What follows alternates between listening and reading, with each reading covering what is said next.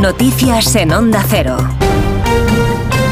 Buenas tardes, avanzamos a esta hora. Algunos de los asuntos de los que hablaremos con detalle a partir de las 2 en Noticias Mediodía, empezando en el centro de la capital, donde hasta ahora ya hay una decena de tractores aparcados junto a la sede del Ministerio de Agricultura. Tractorada horas antes de que el ministro Plana reciba una delegación de agricultores. Siguiendo la protesta se encuentra Laura Lorenzo.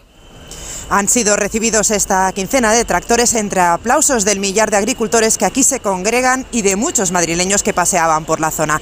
Siguen protestando ante este ministerio y apuestan por llevar a partir de ahora las manifestaciones a Bruselas ante la inoperancia del ministerio. Hombre, es que eh, si nos paramos entonces esto se hunde todo ya. Porque el campo está, pero muy mal, muy mal. Claro, si no, nos juntamos para protestar, pues por lo menos que llegue a Bruselas, porque aquí yo creo que nos hacen muy poquito caso. Sí, te iba a preguntar, porque por lo visto había una reunión prevista, se ha pasado a la tarde, no hay hora, no sé cómo... Esto o viene de, de arriba de Bruselas para todos los países, porque está- que al final esto el campo no es solo de España, es de, de- de todos los sitios. ¿Qué es que son los siguientes pasos a los que hay que dar? Cor- Por cierto, una reunión con el ministro Planas que no tiene hora cerrada, se había convocado para las 11 y ahora todo apunta que podrían producirse a partir de las 6 de la tarde.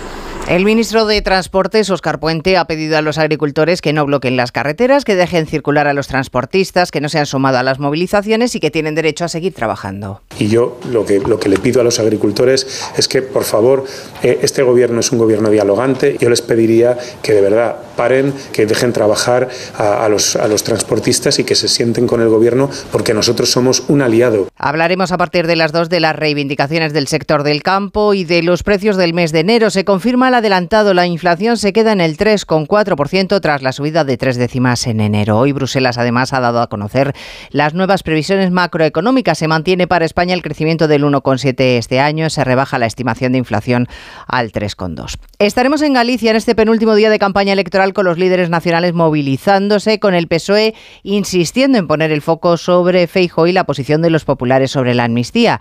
Ya explicaba esta mañana en más de uno el candidato a la reelección, Alfonso Rueda, que el gobierno va a seguir intentando enfangar la campaña hasta el final, por mucho que el líder del PP haya dejado clara ya cuál es la posición del partido. Ni amnistía ni indulto. Sería muy perjudicial además para Galicia. Yo tengo que pensar en Galicia, en sus repercusiones. Y además le agradezco a Alberto Núñez Feijóo que en cuanto surgió todo este tema, que por supuesto la izquierda y especialmente el Partido Socialista ha intentado airear, y supongo que lo intentará este último día de campaña, haya sido clarísima en la posición. Y yo creo que los gallegos han entendido perfectamente cuál es la posición del Partido Popular. La Comisión de Ética Judicial del Consejo General del Poder Judicial le da la razón a los jueces que protestaron contra el lawfare. Hoy ha avalado las concentraciones que llevaron a cabo en el mes de noviembre frente a los juzgados. Sostiene que son éticas si el juez cree que está en peligro el Estado de Derecho, Eva Llamazares. Fue ético concentrarse frente a los juzgados en contra del lawfare y la amnistía si al juez le movió la idea de mostrar su rechazo frente a un acuerdo político que ponía en peligro el Estado de Derecho.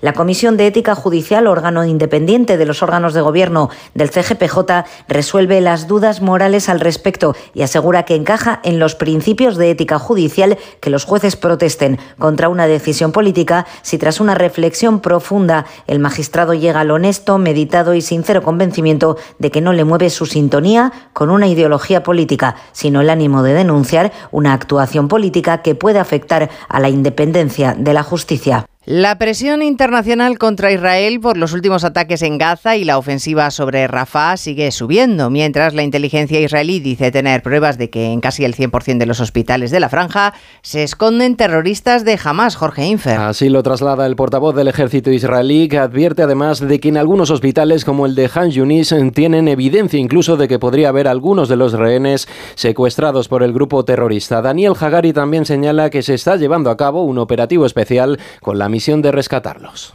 Tenemos información de varias fuentes, incluidos de rehenes liberados, que indican que jamás mantuvo a rehenes en Han Yunis y que puede haber cuerpos de nuestros rehenes en las instalaciones del Hospital Nasser. En el enclave palestino y en las últimas 24 horas habrían muerto más de 80 personas por los ataques. Mientras tanto, el primer ministro de Líbano acaba de anunciar que presentará una queja urgente ante el Consejo de Seguridad de la ONU al considerar como una agresión de Israel los últimos bombardeos contra el sur de este país. Pues de todo todo ello hablamos en 55 minutos, cuando resumamos la actualidad de esta mañana de jueves 15 de febrero. Elena Gijón, a las 2, Noticias Mediodía.